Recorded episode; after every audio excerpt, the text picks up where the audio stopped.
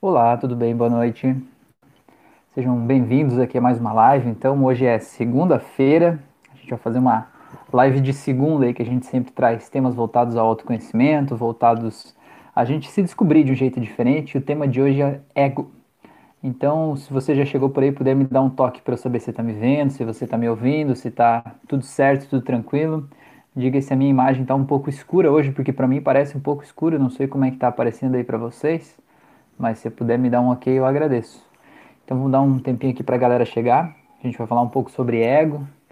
E aí, obviamente, é, a gente vai falar de leve assim sobre espiritualidade também, mas o grande foco aqui é a gente falar sobre ego e a gente, para falar disso, a gente precisa desmistificar alguma coisa aí, né? Maria, boa noite, seja bem-vinda, Maria. Que legal que você está aqui. Muito bom, muito bom tê-la aqui com a gente hoje. Então vamos dar um tempinho para essa galera chegar e vamos, vamos esperar um pouquinho. E hoje a gente vai falar sobre ego. Então, vocês que estão aí, o melhor dos melhores, boa noite. Cara, ter o melhor dos melhores aqui é muito bom, né? É uma sensação muito boa, uma sensação muito prazerosa. Já convido vocês a deixar o seu curtir ali para o YouTube entender que esse tema é relevante e entregar para mais gente, né? Mila, boa noite, seja bem-vinda. Você, aquele rapaz bonito, simpático, Álvaro, né? Entram os dois juntos, é muito bom. Então tá, gente. Que bom tê-los aqui hoje, nessa, nessa noite. João, o melhor dos melhores é o João, beleza, que legal, João. Ô, João, me diz uma coisa, você estava fazendo curso de hipnose lá no YouTube? Eu não me lembro agora, João, eu tô meio perdido aqui, você me desculpe. Miqueias, Estou afim de mim, é isso? Oh, gostei, hein? Estou afim de mim, gostei. Bom, bom. A gente precisa gostar primeiro da gente, né? Ah, o melhor. O João falou, opa, acho que ele tá lá. Legal. Glene, boa noite, seja bem-vinda, Glene. Muito bom, muito bom tê-los por aqui hoje, essas pessoas especiais, maravilhosas aí. Então eu, eu queria pedir para vocês, se vocês puderem, né? Se vocês puderem me dar essa ajuda aí, o que, que significa ego para vocês? O que, que é isso? Né? Eu, obviamente eu tenho certeza que vocês já, já ouviram falar do ego, mas eu queria saber de vocês que estão aqui nessa live agora, nesse momento, o que, que é isso para vocês? Né? A gente ouve muito falar nessas rodas, digamos assim, de espiritualidade que o grande objetivo da nossa evolução de consciência, né, da nossa iluminação espiritual é a gente se livrar do ego, né, sendo o ego uma coisa ruim, uma coisa a qual a gente tem que combater. Né? Então eu queria falar um pouco sobre isso, né? Sobre esse assunto aí. Para isso eu queria saber de vocês o que, que é ego, o que, que significa para vocês isso, né? De que forma vocês sentem isso? Se for para resumir isso em, sei lá, poucas palavras, o que, que é ego? Conta aí pra gente, pessoas. Sei que vocês são pessoas lindas e maravilhosas, vocês vão me ajudar com isso. Não vão me deixar sozinho aqui, abandonado, né? Vamos lá, galera. Vamos lá, vamos lá. É... Vamos lá. O Miqueias deu risada ali, do, que ele tá afim de mim. Que bom que ele tá afim de si mesmo, isso é muito bom, né? É, o João lá falou, tem o projeto Agentes Transformadores. Ah, sim, o projeto do João é muito legal, muito legal. Lembro sim, João, claro. A Fran disse boa noite, a Maria deu oi para Fran, o Miquel disse no próximo vídeo falo, falo algo muito importante a você, ok? Beleza, Miquel? Pode falar. Pode ser nesse vídeo, Miquel. A gente tem bastante tempo pela frente ainda. Vai lá, pode falar, tamo aí, tamo junto. A Mila falou que é proteção, então, né? O, o ego é proteção, é isso? Tá, a Glenn falou, acho que um sentimento sobre mim. O ego, então, é um sentimento sobre você. É isso, Glênio? Legal. Se vocês puderem me responder, gente, conta aí mais. Conta aí, Fran, Miqueias, a Maria. Vamos lá, galera. João, conta aí pra gente o que, que é, é o que, que é o ego para vocês, né? É, o João escreveu ali, Rafael, tem um cara daqui da minha cidade que você conhece. Pois agora, João, eu não me lembro qual é a tua cidade, amigo. Mas eu devo conhecer, né? Ou ele me conhece, não sei. Esse mundo é tão pequeno. Às vezes a gente conhece gente que a gente não imaginava, né? O mundo dá cada voltas cada volta. Pra você ter uma ideia, o apartamento que a gente mora hoje, só fazendo um parênteses aqui, não tem nada a ver com essa aula, mas você está falando do mundo ser pequeno. O apartamento que a gente mora hoje é do tio, né? A gente chegou por acaso, assim, né? Tava procurando apartamentos e aí a gente encontrou o apartamento é do tio de uma pessoa que a gente, eu e a minha esposa, fomos padrinhos de casamento. A gente nem sabia que essa pessoa tinha um tio e que tinha apartamento aqui, enfim. Né? É uma coisa muito louca, assim, né? Como a vida dá voltas. E é, aproveitando falar sobre isso, é interessante como é, é legal a gente de alguma forma deixar uma marca é, uma marca positiva por onde a gente passa, sabe? Porque é, quando a gente, é, por exemplo, no caso aqui desse apartamento especificamente, né? Para quem que essa pessoa foi buscar referência? Foi buscar referência com quem conhecia a gente, né? E é legal a gente ter pessoas aí que de alguma forma guardam a gente de uma forma positiva no coração. Isso também não pode ser uma uma saga tua, né? De querer que todas as pessoas te guardem de um jeito positivo e ninguém pode te te achar que você é uma pessoa ruim, né? Porque isso acaba virando uma coisa, uma utopia aí, né? Acaba te mantendo preso na tua vida. Tem pessoas que não vão gostar de você e tá tudo bem, né? Cada um vê o mundo de um jeito diferente, né? E quem pensa diferente de você vai achar que você é ridículo, né? Que você é um idiota. Você pensar numa guerra, por exemplo, as pessoas estão lá se matando, ninguém quer matar o outro necessariamente. Cada um tá lutando pelo seu melhor, pelo que acredita que é o seu melhor, né? E ainda assim estão se matando, né? Estão causando mal como consequência de querer um bem, né? Então é louco a gente pensar sobre isso. Mas a gente não tem que ter a, a, a digamos, sofrer para que todas as pessoas queiram o bem da gente. Mas é legal a gente deixar uma marca positiva por onde passa, sabendo que um ou outro não vai gostar e tá tudo bem, né? A Glenn falou isso, beleza? É, a Fran falou nosso, eu, coletivo, é isso? O João falou o Reinaldo Guazelli de Assis. Ah, João, claro, o Reinaldo é super gente fina, ele é um, um hipnoterapeuta muito experiente, né? Eu até fiz uma live com ele aqui no, no nosso grupo do, dos alunos do curso lá. Tem uma live com ele, né? Ele é especialista em emagrecimento, né? Legal, o Reinaldo é alto profissional, né? Muito legal. Tá, vamos lá. A Magda, boa noite, seja bem-vinda. Magda Maria escreveu: Nesse momento só me ocorrem associações negativas ao ego, viu? Interessante. Confiança, excesso de confiança e ego. Não está ligado à autoestima? Legal, Maria, muito bom. Vamos falar sobre isso. Muito bom. Miqueias. É, já vou, tchau, no próximo vídeo. Estarei aqui. Ah, tá, você já vai. Beleza, no próximo vídeo tá aí. Beleza, Miquel, seja bem-vindo aí. Na próxima vez a gente espera. A Magda escreveu: ego seria a personalidade da pessoa. Tá, beleza. E o João falou sim ali a respeito do, do, do Reinaldo. Beleza, gente. Vamos lá, então, o que, que eu entendo hoje, né, a respeito de ego, né? É, o que eu vejo hoje, né, o que, que é isso, é basicamente a nossa a nossa forma de se colocar no mundo, né? A nossa identidade pessoal. E, e, como que a gente cria essa identidade pessoal? Isso não é uma coisa que vem pronta pra gente, né? Você não nasce com uma identidade estabelecida, né? Não nasce tipo, ah, você vai ser uma pessoa que vai ser tímida, que vai se deixar os outros é, se doar demais pelos outros, você vai ser uma pessoa que vai ser desse jeito ou daquele, que você vai ser manipulador ou que você vai ser é, explosivo, né? Você não nasce com isso pré-determinado. Você aprende a ser conforme as experiências que você vai tendo na vida, né? Então o ego é como se fosse um grande personagem que você cria. E esse personagem ele tem um jeito de falar, um jeito de pensar, um jeito de agir, ele tem as frases que ele fala, ele tem um jeito de construir as, as frases aí, as palavras, né? organizar os pensamentos na mente dele, né? E você cria esse personagem como se você fosse o diretor de uma peça de teatro, criando um personagem que seria o personagem ideal para viver a vida que você estava vivendo, né? Então imagina que você vive em uma casa. Você é uma criança, vive numa casa cheia de pessoas manipuladoras, né? Narcisistas, egoístas, né? Ególatras, né? As pessoas estão lá de alguma forma é, sempre querendo te rebaixar, querendo te humilhar, querendo fazer coisas, é, querendo se sentir melhores, diminuindo você, né? Então o que, que acontece? Você naturalmente, né? É uma coisa meio que da sobrevivência, né? Do instintiva você de alguma forma tem uma tendência a ser uma pessoa um pouco mais vitimista, sabe? Porque o que, que acontece? Quando as pessoas elas, elas sobem demais em cima da gente, a gente tem uma tendência de se vitimizar. Por quê? Porque o vitimismo parece que é o único jeito da pessoa não ir tão longe, sabe? Senão a pessoa vai ficar pedindo, insistindo, humilhando o tempo todo. Aí você vai lá e diz assim: "Ai, mas eu eu já sofro tanto com isso, eu já tô tão ruim com isso aqui, eu não tenho tal coisa, eu tenho a doença X, eu tenho não sei o que lá".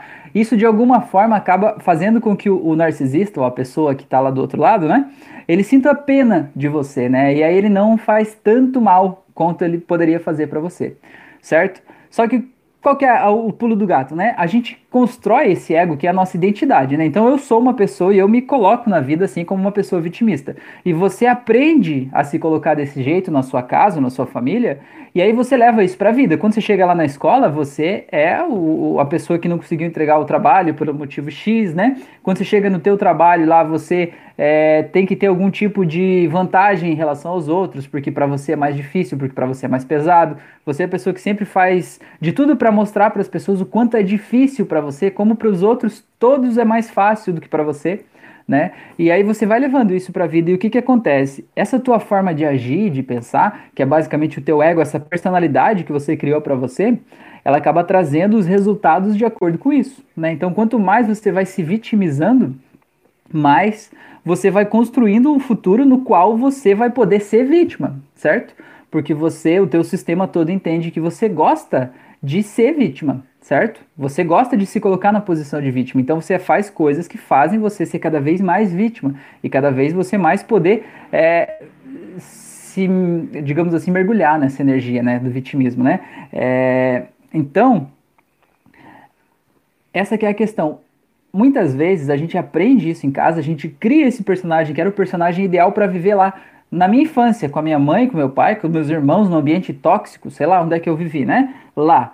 Mas o que, acontece? Aí você está vivendo hoje uma outra vida. Hoje você está vivendo uma vida muito mais tranquila, uma vida muito mais em paz. Talvez você tenha um companheiro, uma companheira que te entenda, ou talvez você está morando sozinho, talvez você está num trabalho que as pessoas te tratam bem, te respeitam, né?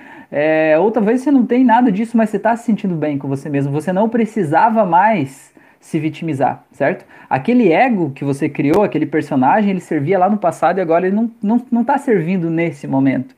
Só que o que, que acontece? A gente aprendeu a ser assim. E a gente diz assim: eu sou assim. Eu sempre fui assim. Porque eu sou desse jeito. E quando a gente diz eu sou desse jeito, a gente está assumindo que a gente não vai mudar, certo? Que a gente não quer mudar, que a gente quer que as pessoas se adequem a mim, né? Que eu sou desse jeito e acabou, né? E tá tudo certo, você não precisa mudar. A questão que a gente está falando aqui é que é que o objetivo, meu objetivo falar disso, né, é que você entenda que esse ego é um personagem que você criou, mas você não é o personagem, certo? Você é o diretor da peça. Você pode criar outros personagens. E se aquele personagem X não está mais atendendo o que você gostaria de ter na tua vida, você pode criar um novo personagem e viver esse novo personagem, talvez durante um tempo, né? É, o que se fala muito pelo viés da espiritualidade que seria a, grande ascensão espiritual é você anular todos os personagens, né? E conseguir ser apenas o diretor, né? O diretor da peça, né? Entendendo que você não é necessariamente nenhum desses personagens.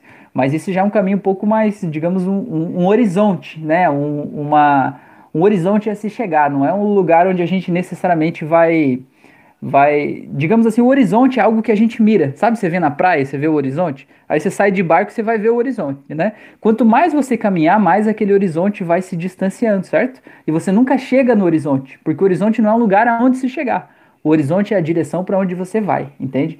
Então você anular qualquer tipo de ego seria o teu horizonte, seria a tua utopia, o lugar onde você talvez queira chegar. Mas para chegar até lá, o importante é você entender que você não é só o personagem que você foi até hoje, entende? Se quiser entender um pouquinho mais sobre personagens, é, pensa assim, como você fala com os teus pais, se você tiver os pais, ou filhos, se você tiver filhos. Como que é essa pessoa? Como que ela gesticula? Como que ela fala? Né? Como que ela se apresenta? Como que você vê eles e como você acha que eles te veem, certo? Agora pega você e veja como você se fala, como você fala e como você se apresenta para o teu melhor amigo. E veja se é do mesmo jeito, se é com o mesmo tom de voz, se é com a mesma entonação, né? Se são as mesmas frases que você fala, se é a mesma construção de pensamento que você usa. Agora veja com uma pessoa que você nunca viu na vida, uma pessoa que é estranha para você, sei lá, talvez no ônibus, na rua, não sei, alguém numa fila de, de padaria, né? Veja como você fala, como você se comporta, como você reage. É do mesmo jeito nesses três lugares? Será? Né? Então aí você consegue perceber um pouco de quais são esses personagens que você está vestindo, né? E o ego, de certa forma, é o grande personagem que, que você entende que é você, né? O grande conjunto de características que você acha que são inerentes a você e que você não pode deixar de ser fiel a elas, né? Isso de certa forma é até uma crença, assim, porque eu não consigo me imaginar fazendo outra coisa, né? Não consigo me imaginar sendo diferente, né? Esse é o teu ego falando sobre isso, tá? É, como que a gente cria esse ego? A gente cria basicamente na infância, né? Existem pesquisas que falam que 90% da nossa personalidade a gente cria até os 7 anos de idade e que depois disso a gente consegue alterar traços de personalidade, mas é difícil a gente alterar de uma forma substancial a nossa forma de enxergar o mundo, né? Então, até os sete anos de idade, o que, que você fazia da vida? Onde é que você estava? Quem que estava com você? Né? Como que as pessoas te tratavam? Como você reagia ao mundo? Ali é que você moldou e modelou a personagem que, que você é hoje, né? Esse ego aí que você veste hoje, né? Então, por exemplo, vou dar um exemplo. É, imagina que a criança, é, ela vai lá e ela faz um negócio, deixa eu pensar aqui, por exemplo... Hum, imagina uma criança que é quietinha, né? Aí ela vai numa festa, em algum lugar lá, e aí alguém chega, uma pessoa que não conhece muito lá, sei lá, e vê assim, nossa, que bonitinha, ela é tão quietinha, né? Que bonito, que legal, que criança bem educada, ela não fala nada. E aí, o que, que a gente faz? A gente, até enquanto adulto, cada vez que alguém elogia a gente, a gente meio que vai enchendo a bola, né? Tipo, ah, que legal, estão me elogiando. E existe uma tendência natural que sempre que a gente é elogiado, a gente tende a repetir o ato que causou o elogio, para a gente ter de volta mais daquele, daquela recompensa, né? Que nem o, o, cachorrinho que ele faz uma coisa boa e ganha um petisco. Ele tende a repetir a coisa boa para ele ganhar o petisco de novo, né? A gente, enquanto humanos, é exatamente igual, né? Tudo que nos faz bem a gente tende a repetir para ganhar aquilo de volta. É, então a criança tá lá e aí a pessoa diz assim: Nossa, que legal, ela é tão quietinha. O que, que aquela criança aprendeu disso, né? Ela aprendeu que ser quietinho é legal, é positivo, é uma coisa legal. E talvez em outros lugares que ela vai, ela vai ficar talvez mais quietinha para as pessoas perceberem o quanto ela é legal, o quanto ela é bem educada, né? O quanto ela é, é sei lá, educada mesmo, né? E o que, que acontece? Ela vai modelando uma personalidade retraída, uma personalidade tímida, uma personalidade que não fala, porque de alguma forma ela entendeu que aquilo ali é positivo, que aquilo ali faz bem, que aquilo ali difere ela das outras pessoas, faz ela ser uma pessoa melhor do que os outros, né? E tudo que vai sendo reforçado na nossa vida vai ficando mais intenso na nossa personalidade, né? Que no fim das contas é o nosso ego. É, então, basicamente é assim que a gente vai criando ao longo do tempo, né? E, e, e, esse, esse personagem que a gente, que a gente vive. Tá, deixa eu ver o que vocês falaram aqui para não perder o fio da meada aqui. É, vamos lá. A Magda falou que o ego seria personalidade, isso aí, tá? Do Cacau, bateu palmas ali, legal, seja bem-vindo. Maria, podemos ver o exemplo ao contrário, sem a pessoa assumir o papel de vítima? Eu sou desse jeito fácil vivo. Também há quem não aceite elogios. Ah, isso há, com certeza. Osório perguntou ali se pode ser um gatilho mental. Pode, claro, Osório. Na verdade, é, é, as coisas, gatilhos mentais são coisas que acontecem lá fora que disparam o gatilho que nos levam para um determinado padrão mental, né? Então, por exemplo, uma pessoa vier e te disser assim, ah, que legal que você é, é, é tímido, que você não fala muito, vai ativar um gatilho, né? Ou alguém te fazer se sentir assim, né? Vai ativar o gatilho que vai trazer aquelas lembranças lá do passado, sim, com certeza. Tá, deixa eu só responder aqui, a Maria pediu aqui, podemos ver o exemplo ao contrário, sem a pessoa assumir o papel de vítima? Tá, vamos lá, Maria. Então vamos dar um exemplo de uma pessoa que que digamos que ela vivia num ambiente. É... Vou dar um exemplo, tá? Eu vou, vou falar de um livro aqui para eu, te, eu ajudar com esse exemplo, tá? Vou falar de um outro, um outro livro que eu li já faz um tempo, que fica como sugestão para vocês, e aí eu acho que vai ilustrar um pouco melhor esse exemplo aí. Chama A Profecia Celestina. Não sei se vocês já ouviram falar desse livro. Ele é um romance, né? Mas ele tem um, um, um quê de, de espiritualidade, um quê de, de energia, assim, né? E aí o que, que esse, esse, esse livro fala? Ele fala que existem basicamente quatro tipos de personalidade. E que seriam as quatro grande, grandes áreas da personalidade, né? E dele fala que existem então as pessoas que são autoritárias e as, e as pessoas que são essa a vítima, né? Eles chamaram de pobre de mim dentro do livro. Então essas pessoas tendem a se replicar. Então se os pais são muito autoritários e arrogantes, os filhos tendem a ser vitimistas, né? Para, digamos assim, dar conta de sobreviver com a arrogância dos pais, certo? E ao contrário, se os pais são vitimistas do tipo, ai, tudo para mim é difícil, tudo é não sei o que lá, os filhos tendem a ser arrogantes. Porque de alguma forma ele sente que ele precisa ir lá dar uma chacoalhada nesse pai, porque né, esse pai só fica ali se vitimizando, não faz nada, não segue à frente, né? Então ele vai lá e sente que ele precisa mandar, precisa gritar, precisa até humilhar, às vezes meio que parece que a missão dele é ir lá dar um chacoalho, né? E aí o que, que esse livro fala? Do outro lado, é, digamos, os outros dois padrões de personalidade também se complementam, que é o padrão de personalidade do questionador e do o outro eu não me lembro o termo correto, mas ele chama assim que mais ou menos como vago, sabe? E como é esse questionador? O questionador é assim, vocês devem conhecer. Você vai lá e se abre com uma pessoa e a pessoa faz de conta que ela é tua amiga, que ela tá te ouvindo, que ela quer saber tudo da tua vida, ela vai te perguntando e você vai falando, você vai falando, você pensa, nossa, que pessoa legal, ela tá interessada no que eu tô falando. E você vai falando, vai falando dos teus projetos, dos teus sonhos, vai falando do que tem ali, aí de repente aquela pessoa junta tudo que você falou e te joga no chão, sabe? Te dá aquela rasteira, desamarrando todos os nós, dizendo que uma coisa não vai dar certo com a outra, porque você está querendo fazer isso e não é desse jeito, porque isso aqui vai ser assim, porque as pessoas não vão comprar o que você quer fazer, ou sei lá. Você deve conhecer alguém assim, aquela pessoa que se faz de amigo, vai perguntando, perguntando, e conforme você vai dando linha e vai dando resposta para essa pessoa, mais argumentos você vai dando para ela jogar fogo contra você, né?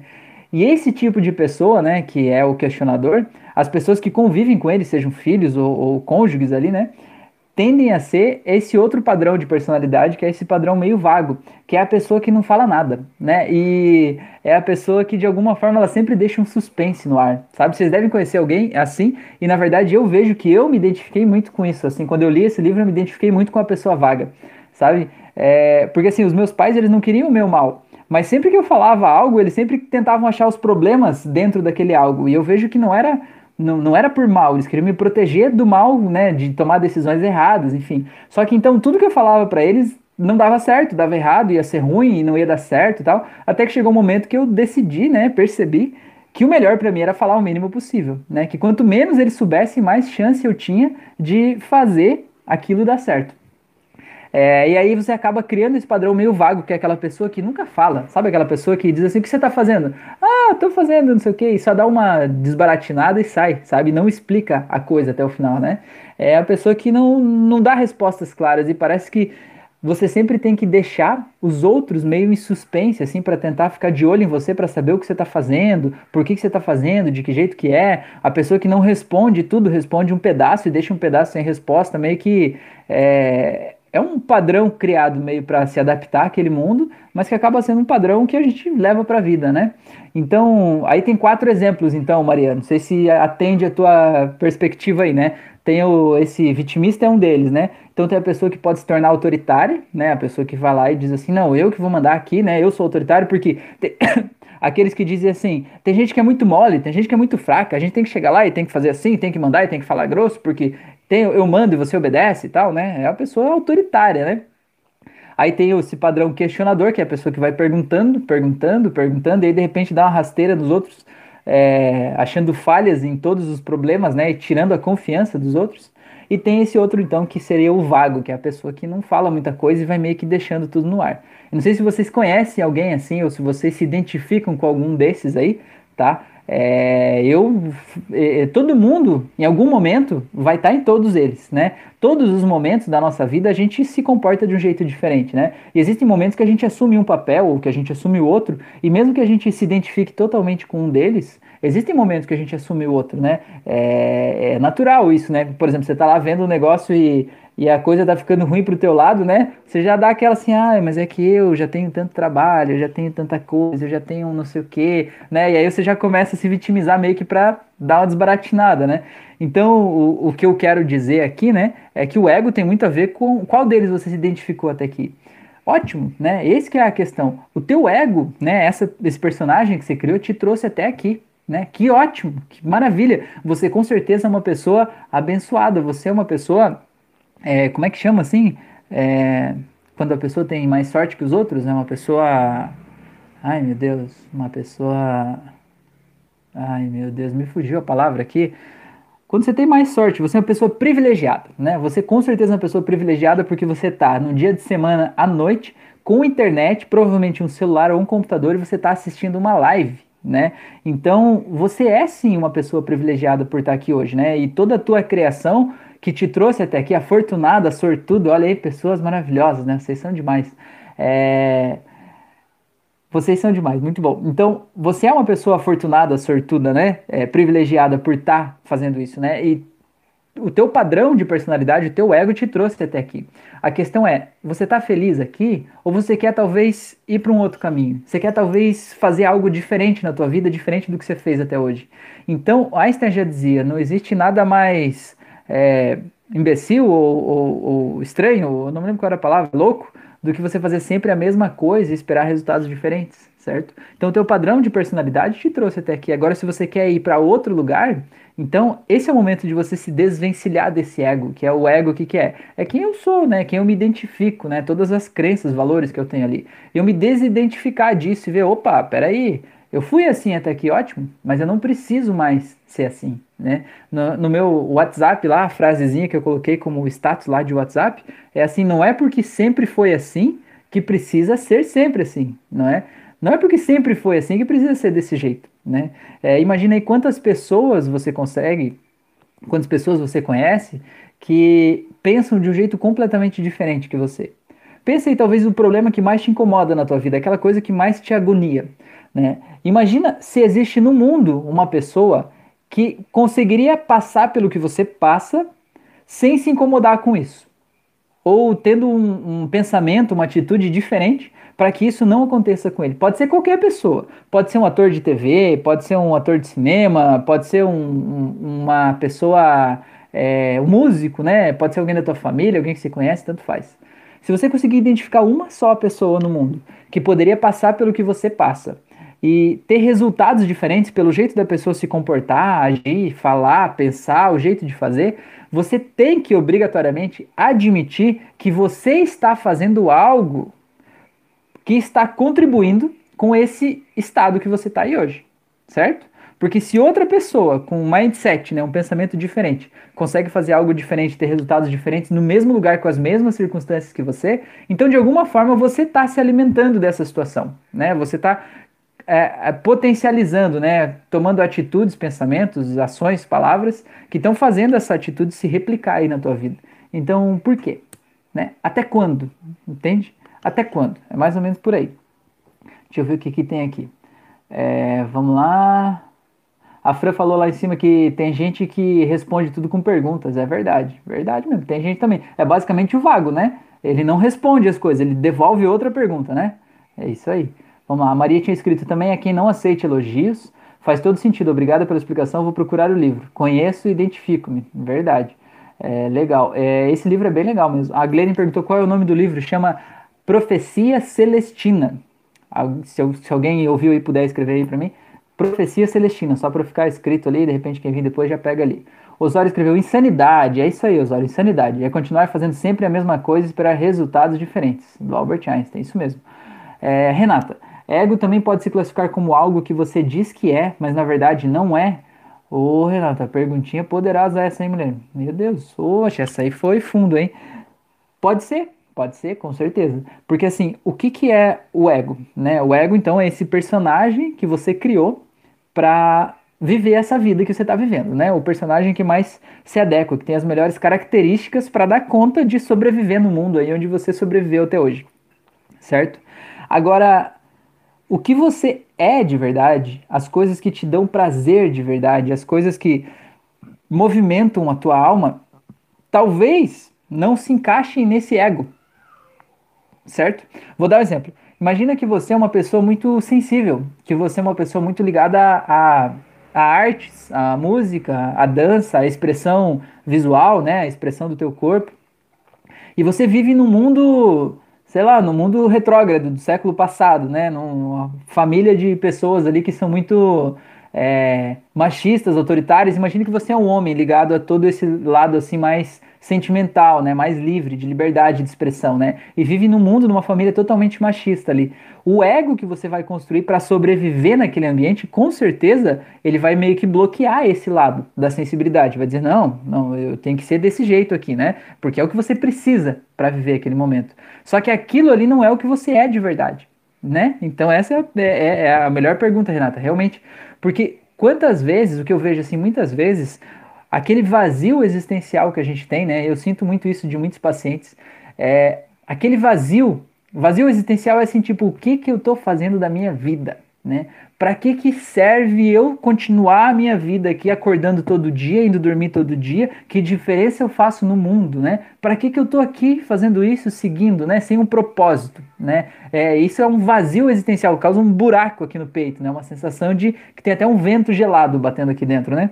O que eu vejo, o que eu sinto é que muito, muito, não vou dizer sempre, mas quase sempre, esse vazio existencial ele vem justamente da dissociação do que você é de verdade pro que você está aparentando ser, né? Que o ego. O ego é esse personagem que você criou para sobreviver nesse mundo. E o que você é de verdade está aqui gritando, lutando, dizendo: "Ei, venha ser o que você é.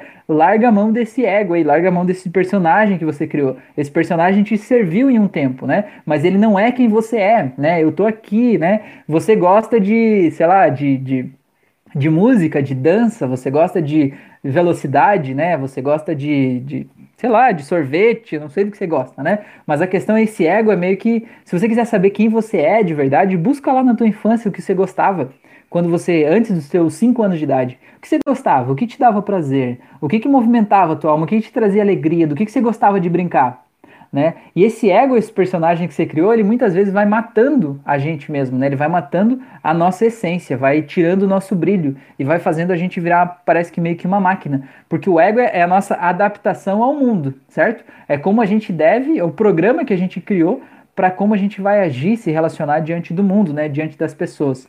É, então esse ego é uma coisa prática, né? Então, se você for ver, a nossa vida não é necessariamente prática. As coisas que nos dão mais alegria e mais prazer, elas não são práticas. Então, se você for uma pessoa totalmente é, que se movimenta ali dentro do teu ego, você vai ser uma pessoa tipo o, aquele filme Tempos Modernos do Charlie Chaplin, aquela pessoa que passa o dia todo de trabalho lá apertando um parafuso, porque aquilo ali é prático, aquilo ali dá um resultado prático. Mas não é aquilo ali que dá alegria pra gente, né? O que dá alegria são coisas que muitas vezes não tem um resultado prático, né? Você perdeu um tempão lá, perdeu a palavra, perdeu um tempão, investir um tempão fazendo uma coisa só porque aquilo me dá prazer, né? Não porque aquilo vai trazer dinheiro para mim, ou porque aquilo vai fazer alguma outra coisa, ou porque eu vou vender, ou porque eu vou fazer não sei o que lá. Não, só porque eu decidi fazer, né? E isso aí faz a gente meio que se dissociando um pouco desse ego, né? Dessa, desse personagem que a gente cria. Muito legal, Renata. Muito obrigado pela pergunta, hein? É, o João falou, Albert Einstein, o cúmulo da burrice é fazer sempre as mesmas coisas para resultados diferentes. É isso aí. A Mila escreveu o nome do livro lá, valeu. É, Osório, mas imagina dizer isso a uma pessoa que é vitimista, ela vai potencializar o vitimismo. Mas é óbvio, Osório, o Osório tá fazendo curso de hipnose lá, né, Osório, também? Mas é exatamente, a pessoa que é vitimista, ela tá no mundo dela ali, ela tá sempre certa e ela sempre tem as dores maiores. Vocês devem conhecer pessoas que fazem competição de dor, não conhece? Aquela pessoa que chega assim, uma você vê as pessoas conversando, né? Aquelas tia conversando, né? O tio chega lá, ah, eu tô com um problema aqui com uma hérnia de disco. Ah, a minha é bem pior, a minha dói mais, porque atinge mais aqui. E além disso, eu tenho outro problema na coluna, tenho bico de papagaio, tenho não sei o quê. Aí o outro não quer ficar para trás, não, mas eu tenho é, gastrite, tenho úlcera, tenho não sei o que lá. Ah, parece que é o, o, ego, né? O ego da doença, assim, o ego do vitimismo, né? Você querer é, aumentar mais ainda as tuas doenças, as tuas dores, para você se sentir melhor ali, né? Em relação a outra pessoa. Chega a ser incrível isso, né? Mas a pessoa, quando ela tá lá no meio. Como é que a gente sai desse padrão? Tendo a consciência disso. Quando você tiver consciência que você está se vitimizando, na hora que você estiver fazendo isso, você vai pensar assim: opa, por que, que eu estou fazendo isso? O que, que eu quero com isso, né? Se a pessoa quer ser o maior doente do mundo, que ótimo, deixa ele ser, né? Eu entrego esse papel para ele, vai, vai na fé, amigo, vai, né? Pega para você, tô, eu te libero, tá beleza? Tá, Mila colocou um coraçãozinho ali, a Maria. Há artistas que assumem egos para quando estão em palco, que certamente não é o que são na realidade. Exatamente. No caso do palco, Maria, eu vejo que não é nem necessariamente o ego. Assim, no caso do palco é só um personagem mesmo que ele cria, né? É, o ego dele ali é aquela pessoa que, que, digamos, resolve as coisas, né? Que tá ali nos bastidores, né? Que, que cria as coisas. E quem tá em cima do palco quase sempre é um personagem, né? Porque você vê, é difícil, né? O, o ator, o, o cantor, ele conseguir ser aquela pessoa que está em cima do palco, ele conseguir ser aquela pessoa no dia a dia, né? Você não vê o cantor lá sendo aquele mesma versão dele cantor, sendo em casa com a família, com a esposa, com filhos e tal. Não, aquilo lá é um personagem que ele criou e que ele veste aquele personagem na hora que ele vai lá, né? Então é meio que um personagem, né? Mais ou menos por aí. É, tá, vamos lá. A Laura, boa noite. Legal, Laura. Tô esperando teu vídeo lá aí, Laura. Seja bem-vinda aí. O João, é possível que o ego venha especialmente em pessoas que sofreram no passado com palavras negativas como você não vai ser ninguém, você não vai dar certo, você nasceu assim, vai ser sempre assim. E essas pessoas carregam essa crença com ela até os dias de hoje. E, João, o ego todo mundo tem, né? Todo mundo se identifica com, com. Todo mundo cria esse personagem, certo? Agora, quais as características que esse teu ego, que esse teu personagem vai ter, ela depende da criação que você teve. Se você teve uma criação em que as pessoas te jogavam para baixo, que as pessoas diziam que você nunca ia ser ninguém, diziam que você é um bosta, né, que você faz tudo errado, que nada é bom o suficiente, você com certeza vai ter isso meio que eh, integralizado em você, né? Mas não quer dizer que você teve isso integralizado até hoje que precisa ser assim para sempre, certo? O primeiro passo é você perceber, você ter a consciência de que esse padrão existe, que você está dentro desse, desse padrão. Quando você tiver essa consciência, você entende que aí você pode agir diferente, né? Para ter resultados diferentes, beleza? É... A Renata escreveu gratidão ali. O Osório falou, tô, professor, que ele está fazendo curso, né? A Maria escreveu, João, mas podemos sempre evoluir. É uma escolha nossa evoluir ou ficar sempre na mesma. Quando alguém se recusa a mudar, é o chamado fóssil vivo. Exatamente, hein, Maria? Coisa mais querida, hein, ó? Coisa boa. João, sim, exatamente, mas existem pessoas que até querem mudar, porém não conseguem porque a crença está ali colada nela.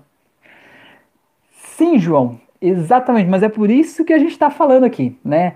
Como é que a gente interpreta a nossa realidade, a nossa vida? A gente interpreta com base nas experiências que a gente viveu até aqui. Então, por exemplo, se você foi uma pessoa que teve experiências que fizeram você se sentir um lixo, sentir que você não é bom o suficiente, é difícil você olhar para o futuro e dizer: não, eu posso, eu consigo, eu sou bom o suficiente, eu dou um jeito, né? Eu faço isso. Por quê? Porque tem toda aquela bagagem, né? Aquela podridão lá para trás. Então, o que você precisa fazer? Você precisa editar esses arquivos, sabe? Editar os arquivos, porque quando o teu subconsciente voltar lá buscar aquelas memórias ruins do passado, ele vai encontrar aquelas memórias de um jeito melhor, de um jeito mais prazeroso, de um jeito mais suave. Então, vou dar um exemplo. É, se o teu pai lá, por exemplo, dizia que você não é bom o suficiente, que você é ruim, que você é fraco, que você não serve para nada, que nada do que você faz é bom, e você, digamos, sobreviveu àquela infância, né? Mas você não tratou aquelas memórias, você não reescreveu a história da tua vida até aqui, é difícil você se olhar no espelho e só com isso acreditar que você realmente vai conseguir algo assim, né? Não estou dizendo que é impossível, né? É, é possível, tudo é possível, mas é mais difícil. O que, que, eu, que eu acho, né, pelo meu, pelo meu viés, assim, né, da, da psicanálise e da hipnose? Qual que é o caminho? É a gente editar essas memórias. E como é que a gente edita? Né? Tem um curso de hipnose clínica aqui no canal que ensina a fazer isso. Tem mais de 60 auto-hipnoses que podem te ajudar de forma prática a reescrever isso. Mas o principal é você entender, por exemplo, se você entender que o teu pai lá na tua infância, ele queria o teu melhor, ele não queria te jogar para baixo. Na verdade, ele estava te tratando mal porque ele queria que você não relaxasse. Queria que você fosse sempre a tua melhor versão. E talvez dentro desse pai havia uma crença de que se você, se ele te elogiasse, você ia relaxar, né? Tipo, ah, tirou boas notas, ele vai lá e dá um parabéns, ele vai achar que você vai parar de estudar. Então, o jeito, o jeito dele te manter sempre focado e sempre querendo ser a tua melhor versão era justamente dizer que não era bom, que aquilo ali não era mais do que suficiente, não era mais do que a tua obrigação e tal, né? É, e aí isso tudo vai, vai se marcando, né, dentro da gente, né? Então, quando você olha para trás e conseguir ver a intenção positiva que tinha no teu pai quando dizia isso para você, você consegue mudar a forma de você escrever dentro da tua cabeça a memória da tua infância. Você consegue ver o quanto o teu pai te amava e o quanto ele queria o teu bem. E ele fez o melhor que ele pôde dentro do sistema dele para que você conseguisse o teu melhor, entende? E isso muda completamente. Então, quando você olha no espelho hoje, você diz: "Não, eu consigo", né? Eu consigo porque os meus pais já me incentivavam desde pequeno, embora eles incentivassem desse jeito, né? Mas é uma escolha nossa como que a gente vai contar a nossa história. E você pode mudar a tua história a hora que você quiser. Beleza? Tá. É, a Laura escreveu ali, vai sair o vídeo, quero meu certificado. Beleza, tô esperando, Laura. João, sim, exato. Osório, sim, exatamente. Mas existem pessoas que até querem mudar, porém não conseguem. Mas para isso, pode fazer uma sessão de hipnose? Ah, Osório, Osório foi no X da questão, hein, Osório? Pô, muito bom. Exatamente, né? Como eu falei, a gente tem que editar as memórias, né? E uma sessão de hipnose, uma terapia com hipnose, talvez de algumas sessões, é uma ferramenta maravilhosa para isso, né? Para a gente é, voltar lá e reescrever essa história da vida das pessoas, né? Dessensibilizar os gatilhos que fazem a pessoa se sentir mal, se sentir triste, se sentir impotente, talvez, na vida dela hoje, né? É incrível, né? É incrível. Eu sou meio suspeito para falar, mas é incrível. Beleza? Maria. João, mas podemos sempre pedir ajuda. O Rafael já me ajudou muito. Todos podemos mudar. A crença pode ser quebrada. Exatamente. O primeiro passo é você entender que existe uma crença. Perceber essa crença na tua vida.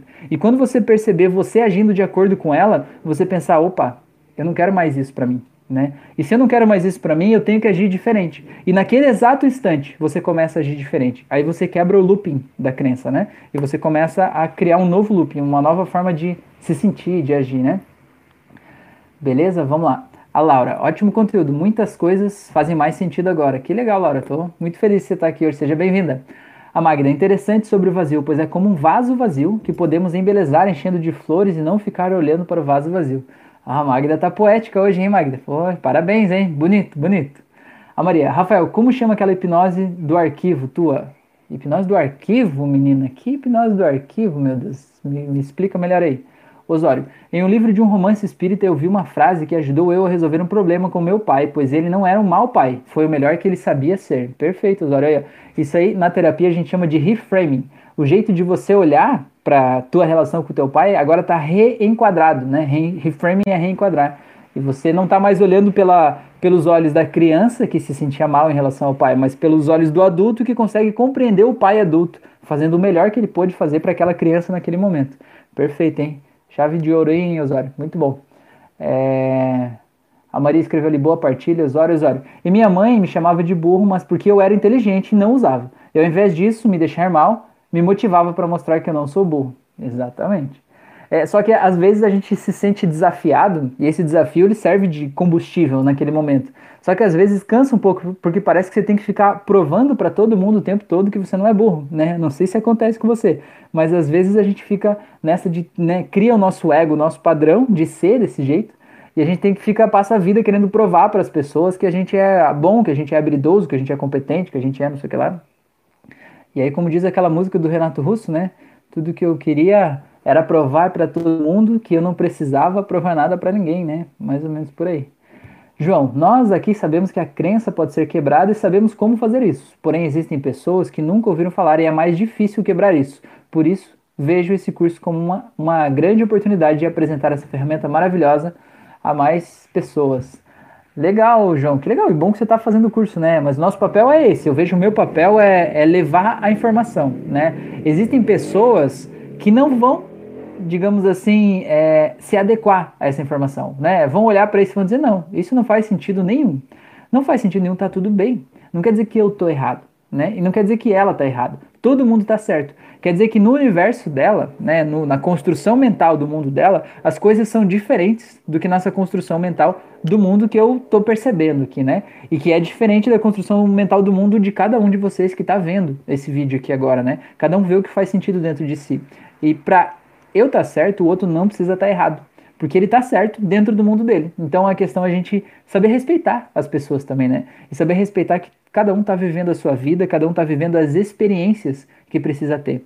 É, inclusive, às vezes, essas experiências são dolorosas, essas experiências são traumáticas, essas experiências são ruins, machucam. Mas se a pessoa está vivendo isso e está escolhendo viver isso agora, é porque ela precisa disso, para ela poder aprender algo que ela precisa aprender, para ela poder crescer internamente em uma determinada área que ela precisa crescer, tá? Vou dar um exemplo. Você vê uma pessoa que ela tá lá sofrendo uma situação que, sabe, você dá vontade de ir lá chacoalhar a pessoa, dizer, ei, acorda, vai fazer outra coisa da tua vida, ou isso que você tá fazendo aí não tá legal, né? Vai fazer outra coisa, vai fazer X coisa. A gente já quer achar a resposta, a solução da vida dos outros, né? Porque pra gente parece tão simples a pessoa fazer a coisa lá, que eu faria no lugar dela, né? Mas cada um escolhe segundo o seu próprio mundo, né? É, deixa eu me lembrar por que, que eu cheguei nesse assunto aqui. É, que a gente. Ah, tá, tá, entendi, lembrei. É, por que, que a gente precisa respeitar as pessoas? Imagina que a pessoa, você conhece uma pessoa que está lá sofrendo, né? Sofrendo tudo que é tipo de problema, violência, agressão e tal. E aí você fala com a pessoa, né? E a pessoa ela não está pronta, preparada para mudar o jeito dela pensar e mudar o jeito dela agir em relação àquelas coisas, né? Ela está sofrendo lá e você vê o sofrimento dela, mas você não pode fazer nada. E isso que é a questão da gente entender que a pessoa precisa daquele sofrimento naquele momento para ela aprender algo. E aí vem aquela metáfora da borboleta, né? Sabe o a, a, antes de ser borboleta, ela é um, uma lagarta, né? Aquele bichinho peludinho que ninguém gosta, né? Aquele bichinho peludinho meio feinho, meio engraçadinho assim, né?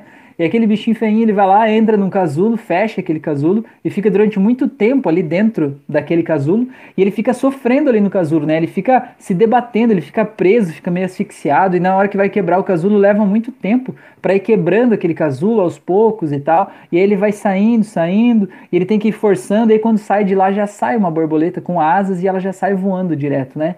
E aí nessa, nessa metáfora aí da borboleta, o que acontece é que às vezes, quando vem uma pessoa de fora e vê aquela larva, né, que está ali saindo do casulo, é, se debatendo para sair do casulo e a pessoa, na melhor das boas intenções, quer ajudar aquela, aquela borboleta, né? Não, tem a borboleta presa lá, eu vou ajudar ela a sair.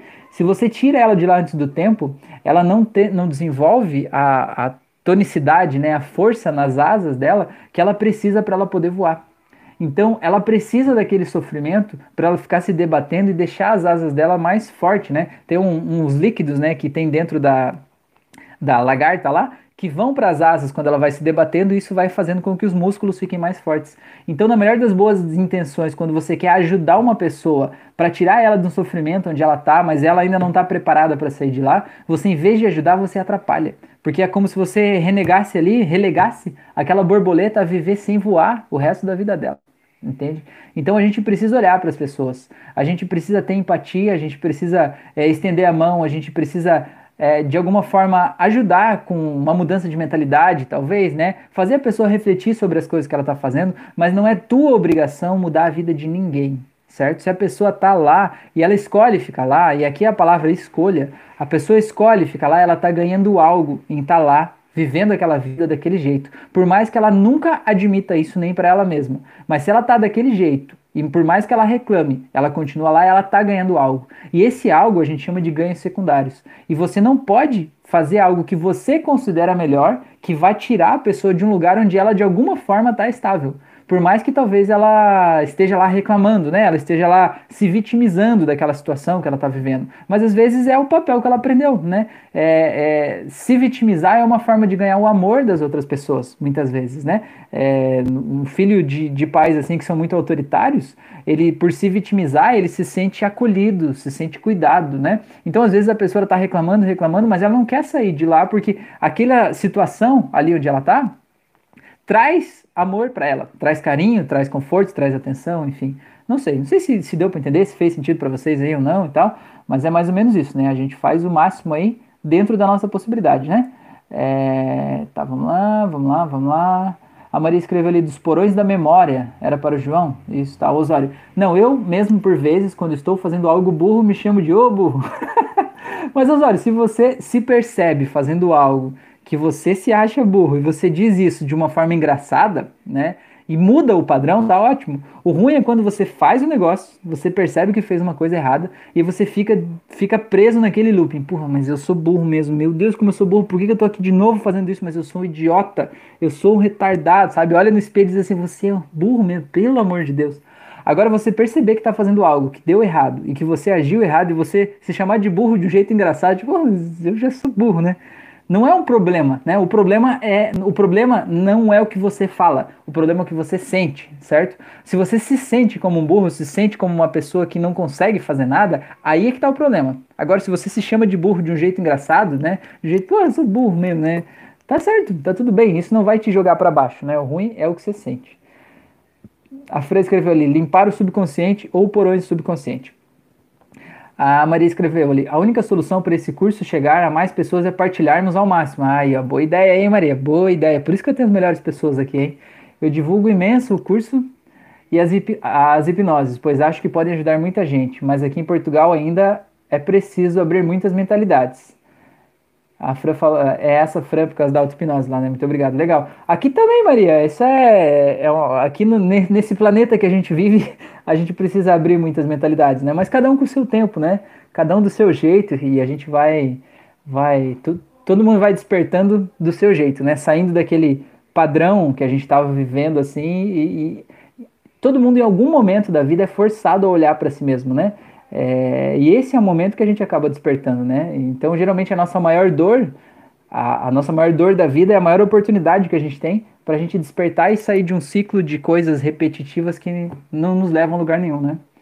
A Laura escreveu ali, nossa, que comparação show, amei, acho que era da borboleta, né? Beleza? A Renata, a vontade de mudar precisa surgir no interior, para depois ela se permitir ajudar. Exatamente.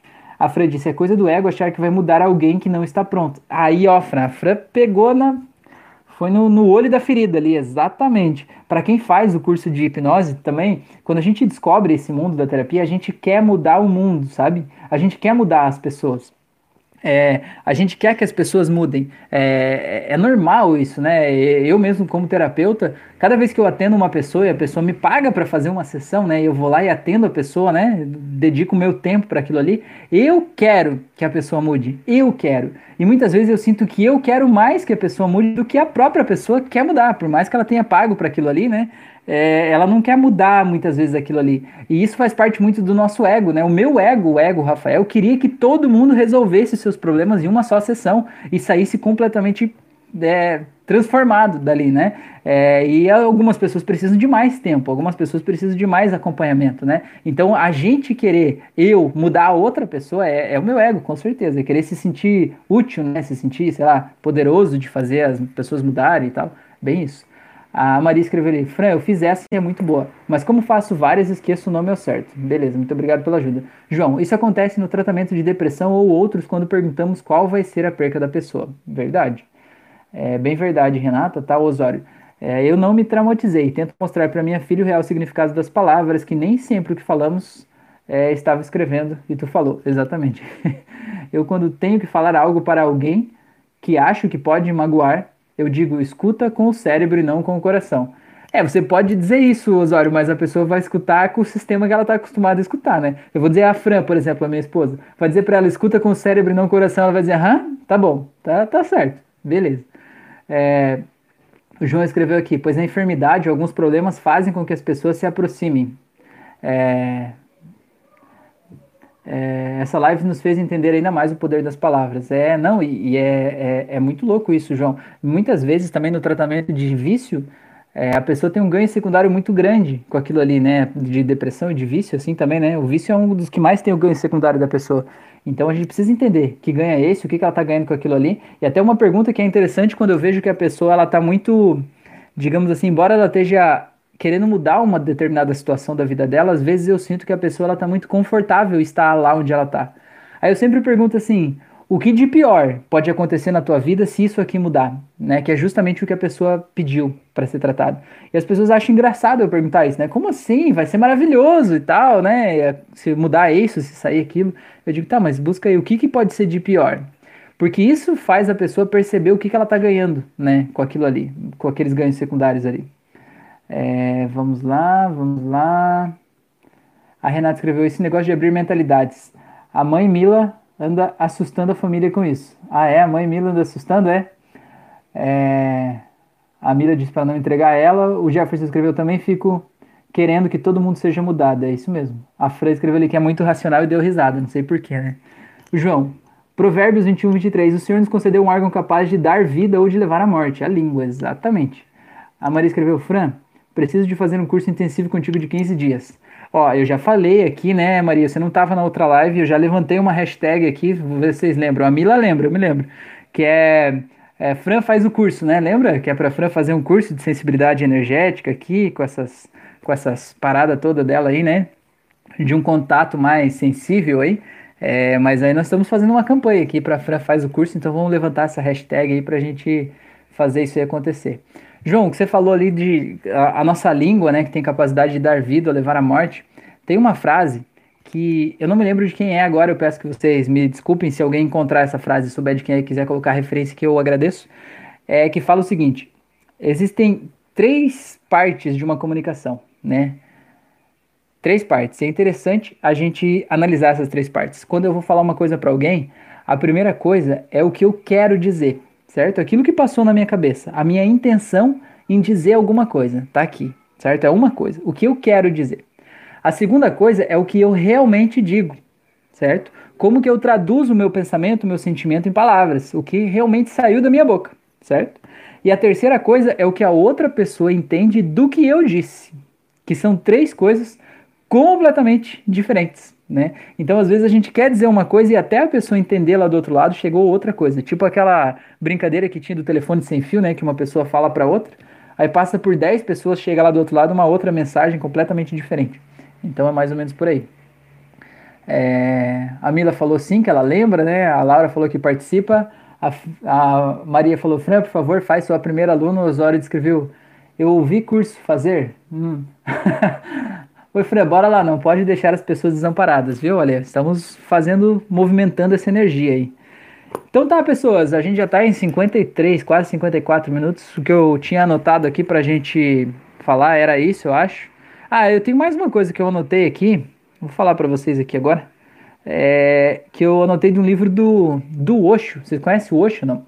Ó, a Fran tá se escondendo numa caixa de papelão, né? Não adianta se esconder, Fran, a gente sabe onde você mora. É, vocês conhecem o Osho, não? Eu gosto bastante do Osho. É, ele fala uma coisa sobre o ego, ele fala que existem três momentos, três situações da nossa vida que a gente está livre do ego. Que naquele momento a gente a gente não a gente digamos tá em contato com a nossa essência, em contato com a gente mesmo, a gente não tá vivendo aquele personagem, né, do ego que, que, que é o nosso ego ali, tá? E esses três momentos, segundo o Osho, são, o primeiro deles é o sono.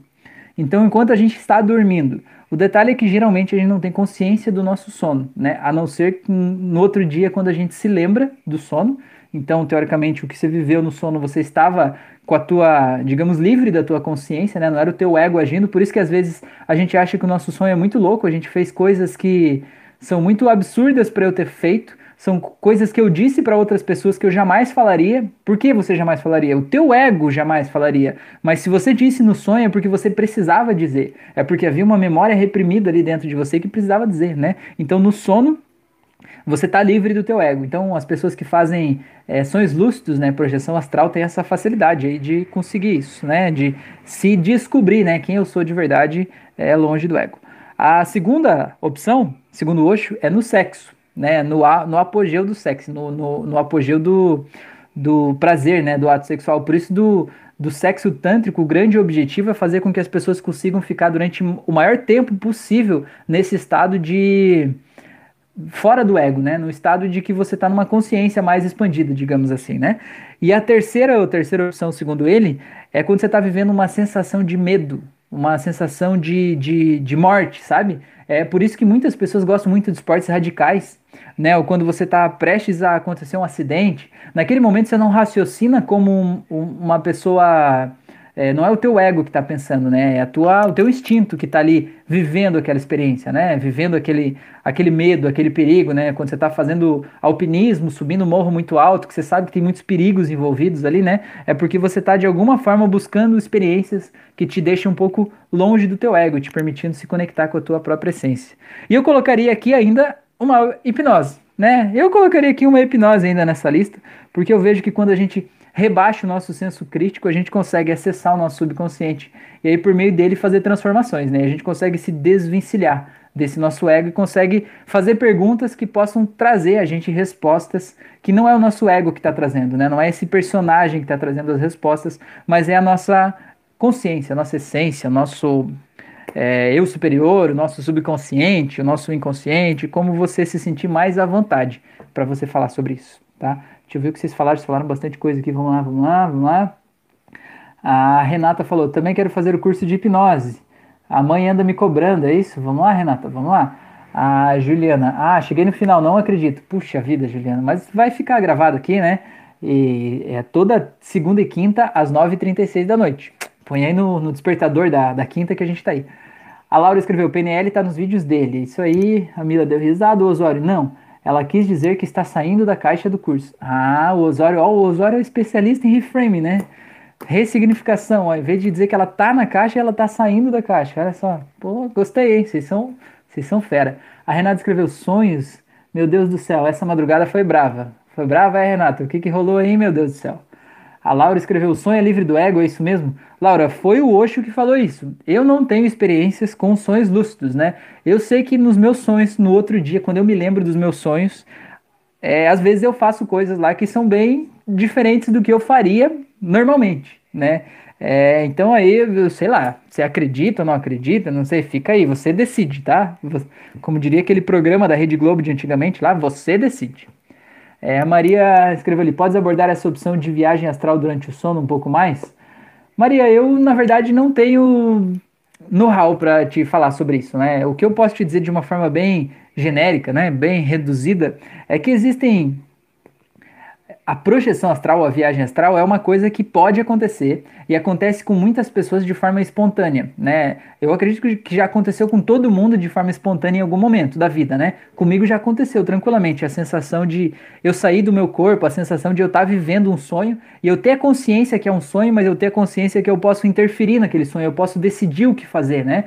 É, isso aí é uma, uma viagem astral, né? Você poder escolher para onde ir, escolher que situação fazer, né? E ter a consciência lá dentro.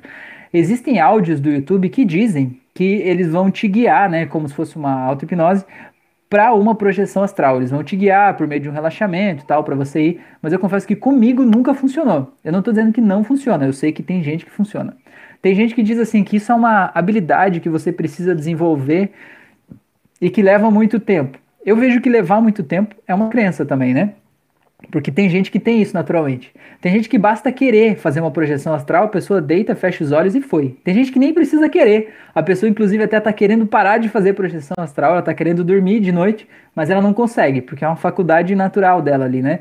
É, o que eu sei dizer é isso, né? Eu não, não sei dar mais detalhes do que isso aí, né? E, e, mais ou menos por aí. Se alguém tiver uma, uma informação mais eficiente e mais palpável, eu agradeço, tá?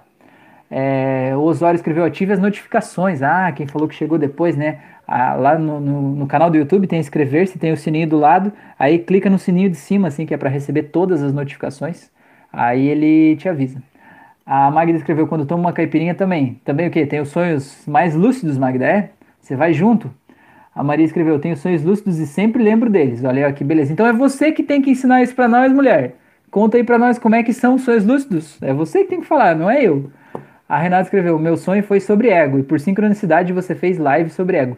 Renata, eu não acredito que nada é por acaso. Né? Eu vejo que nada é por acaso você estar tá aqui hoje e eu fazer esse tema aqui hoje. Eu vejo que na, né, existe uma linguagem maior que está acontecendo aí fora, né? existem coisas acontecendo aí e que de alguma forma a gente acaba meio que se conectando com as mesmas mensagens às vezes. Né? Eu decidi esse tema hoje à tarde, assim, começo da tarde ali, quando eu fiz, publiquei um story lá no Instagram e que eu decidi fazer sobre isso.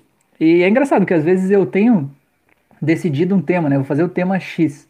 E aí quando, quando eu vou publicar lá, eu faço outra coisa, né? Já aconteceu comigo também de ir gravar auto-hipnose, aconteceu muitas vezes. Eu saio daqui, né? Às vezes eu gravo no carro, às vezes eu gravo aqui no, no, no estúdio aqui, né?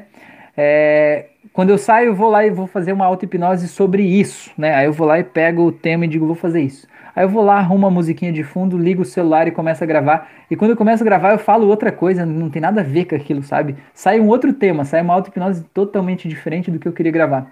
Mas eu respeito, né? Eu me respeito e eu deixo ir porque eu entendo que aquilo ali é o que precisa naquele momento, né? Talvez aquilo ali é mais importante do que o que eu queria ter feito, né? Então é mais ou menos por aí, tá bom? É, a Fran escreveu sincronicidade, a Maria escreveu, ah, os meus nem sempre são bons quando sonho com desgraças e elas acontecem, tipo mortes. Bom, mas aí já não é projeção astral, né? Aí a gente pode chamar de como é que é? Premonição, né? Sonhos premonitórios, né? Você sonha que algo vai acontecer e aquele algo acontece, né? Então não é necessariamente uma viagem astral. É uma premonição, é um sonho premonitório, né?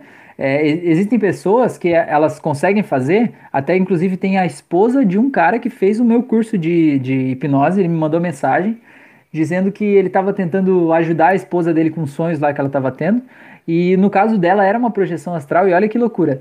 É, ela fazia projeções, né, para, no caso de uma noite específica que ele me contou, aconteceu um acidente, um incêndio numa casa na cidade onde eles moram e morreu uma criança, eu acho, alguma coisa assim. E ela durante a noite sonhou que ela estava a noite inteira dentro da casa, que ela viu a criança e que ela estava ajudando aquela criança lá, ajudando a resolver as coisas no meio das chamas e tal, tal. E no outro dia de manhã eles souberam que teve um incêndio que uma criança morreu. Então olha que loucura, né? Aí a gente diz assim, né? Tem é, pensamentos aí de, de vieses do entendimento da mente humana, da psique, que dizem que nada disso existe, que os sonhos, o sonho é apenas uma criação da nossa consciência, né? É, uma, uma metáfora ali criada pelo nosso subconsciente para trazer uma mensagem para gente. Mas tem coisas que são. É, como é que chama? Coincidências demais, né? Para serem apenas coincidências, né? Eu, eu acho, pelo menos, né? É, tá, vamos lá. O Zóio escreveu aqui: a live de quinta vai ser sobre o quê? Osório, na real, nem sei ainda. Eu vi que você me mandou umas sugestões ali, mas vamos, vamos analisar ali. Provavelmente vai ser uma das tuas ali. Aí a gente vai verificar aqui. Se vocês quiserem dar sugestões para a live da próxima segunda, ou mesmo de quinta também, mandem aí para mim que é muito bom, me ajuda muito com isso, tá? A Laura já, também já teve sonhos premonitórios, legal. A Maria escreveu: Podes dar o exemplo da Matilda, se necessário, para todo mundo entender. É, tá, e a morte do meu professor que também te contei. Beleza. É, é, a Matilda, que a Maria tá falando, é a cachorrinha dela, né? Que morreu e que ela tem sonhos, assim, com, com ela, né? Como se ela estivesse visitando ali ainda, né? Ou se ela se visitassem à noite, assim, né? Meio que pra dizer, olha, eu tô bem e tal. É muito legal isso aí. A Magda escreveu, não, Rafa, caipirinha liberta do ego. Ah, não, isso que a Magda falou, ela tá dando risada, mas é uma coisa verdadeira, assim. Por que, que o, o álcool, ele é tão aceito socialmente, né, na nossa sociedade? Por que, que o álcool ele é tão bem visto, de certa forma, né? Você vê quase todas as reuniões sociais, comemorações, festas, né? Tem álcool envolvido, né? As pessoas vão fazer, sei lá, um churrasco, tem muito álcool, né? Tem uma festa de qualquer coisa, tem álcool envolvido, né? Uma comemoração de algo bom, você tem que comemorar com champanhe, que tem álcool, né? Tudo tem o álcool envolvido. Porque como é que o álcool age, né, na nossa, no nosso sistema? O álcool, ele tem a, a missão, a função principal que ele faz, né, a química principal dele, ele inibe a nossa parte racional. Ele diminui um pouco as conexões do nosso neocórtex, certo? Então é como se a gente ficasse mais emocional, como se a gente pensasse menos no que a gente está fazendo, né? Então realmente você consegue pensando menos, você consegue ser mais você em um determinado momento, né? E falar coisas que talvez você não falaria, né? Porque o teu senso crítico, o teu auto-julgamento ia te impedir de falar aquelas coisas, né? Então, sim, com certeza o, o álcool interfere nisso, né? Com certeza. Vamos lá, vamos lá, vamos ver. Volta aqui, imagem. Volta, imagem. É... Tarará. João, revelação ou profecia, talvez se levarmos para a religião. Exatamente. Rafael Rocha, meu xará, eu sonho que vou estar em certos lugares e quase sempre passo por eles depois. Que legal, Rafael, muito legal. É, é a premonição, é isso aí que a gente estava falando, né? Você sabe que vai estar lá e depois passa lá, muito legal. A Maria, João, sou crente num ser superior, mas não associada a nenhuma religião, e o sonho antes dela morrer. Tá, Renata diz, mãe diz que o álcool suga a alma. Mila pediu para bloquear essa menina. Não adianta, Mila, as coisas vão vindo à tona aqui, não tem que bloquear. A gente está na época da, da nova era, né? De expansão da consciência. Não dá pra gente calar os filhos agora, né, Renata? A gente tem que falar essas coisas, né? Essa tua mãe anda falando para você, né? O álcool suga a alma, é isso? Porra, essa aí foi tensa, hein, Mila? A origem da palavra segundo a espiritualidade, tá, Renata? É... Ninguém mandou me mostrar o canal dele, né? Legal. Clayton tá aí? Legal, Clayton, que você tá aí. Abraço. Muito bem, muito bem, muito bem. O Clayton publicou um vídeo lá no YouTube, ele fez uma sessão de hipnose com o filho, né, Clayton? E foi uma. Publicou a sessão inteira lá, foi legal. Então, se vocês. No YouTube, não, desculpa, no canal do. No grupo dos alunos lá do Facebook. Na nossa comunidade de alunos desse curso aí. Beleza, pessoas? Então a gente já passou de uma hora aí já. E se vocês tiverem algo mais para me falar, eu tô aqui. Senão eu já faço o, o convite aqui para vocês, se vocês chegaram agora, se inscrever no canal do YouTube, ativar o sininho, me seguir nas outras redes sociais. Eu tô no Instagram, Facebook, tô no Spotify, eu tô por tudo aí, né? E no YouTube também, né? É, cada, cada local, cada conteúdo tem. Cada plataforma tem conteúdos diferentes, né?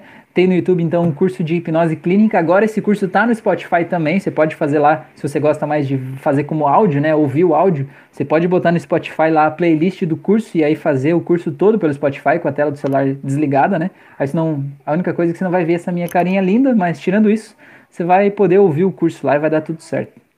Tá bom, pessoas? Então me, me me deem sugestões aí de, de, de, novos temas, de novas coisas, e a gente vai conversando. E na quinta-feira, então, a gente está aqui de volta às 9h36 da noite, falando sobre hipnose, e aí a gente vai pegar um viés bem legal, bem interessante aí, para a gente falar de uma forma mais específica um pouco sobre hipnose. Aguardo as sugestões de vocês aí de tema para os nossos próximos encontros, tá bom?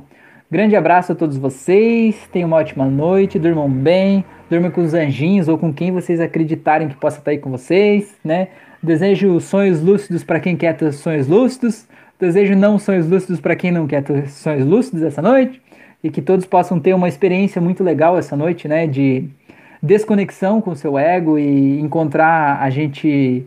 É, encontrar a nossa essência, né? Encontrar a própria essência de vocês aí durante o sonho, se descobrindo de formas que vocês jamais imaginavam que vocês poderiam ser. Tá bom? É, o Jefferson, tô indo, abraço a todos, abraço, mestre, legal. A Maria perguntou se hoje não tem exercício. Maria, acho que hoje não vou fazer exercício, não, Maria. Eu tô sem o rádio aqui, já tô com a minha voz cansada já. Vamos fazer uma auto-hipnose hoje lá, tá? Aí na quinta eu faço o exercício de novo, tá bom? Peço desculpas para vocês, vamos deixar por isso. A Mila escreveu gratidão. A Renata escreveu, Rafael, pode, podia abordar, abordar sobre elementais? Renata, elementais, aí você pegou pesado agora, Renata. Eu, eu, eu preciso estudar sobre isso, tá? Prometo para você que eu vou estudar sobre isso, né? Vou me aperfeiçoar sobre isso e se eu me sentir é, confiante de alguma forma poder contribuir com isso, eu falo sim, tá bom?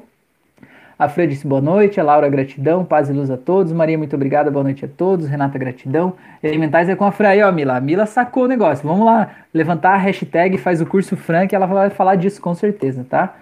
A Magda escreveu, o meu Rafa deixou o ego de lado em uma prancha de surf, olha só que beleza, hein? Coisa boa, coisa boa. Então tá, pessoas, valeu, boa noite, um grande abraço a todos vocês aí, até mais.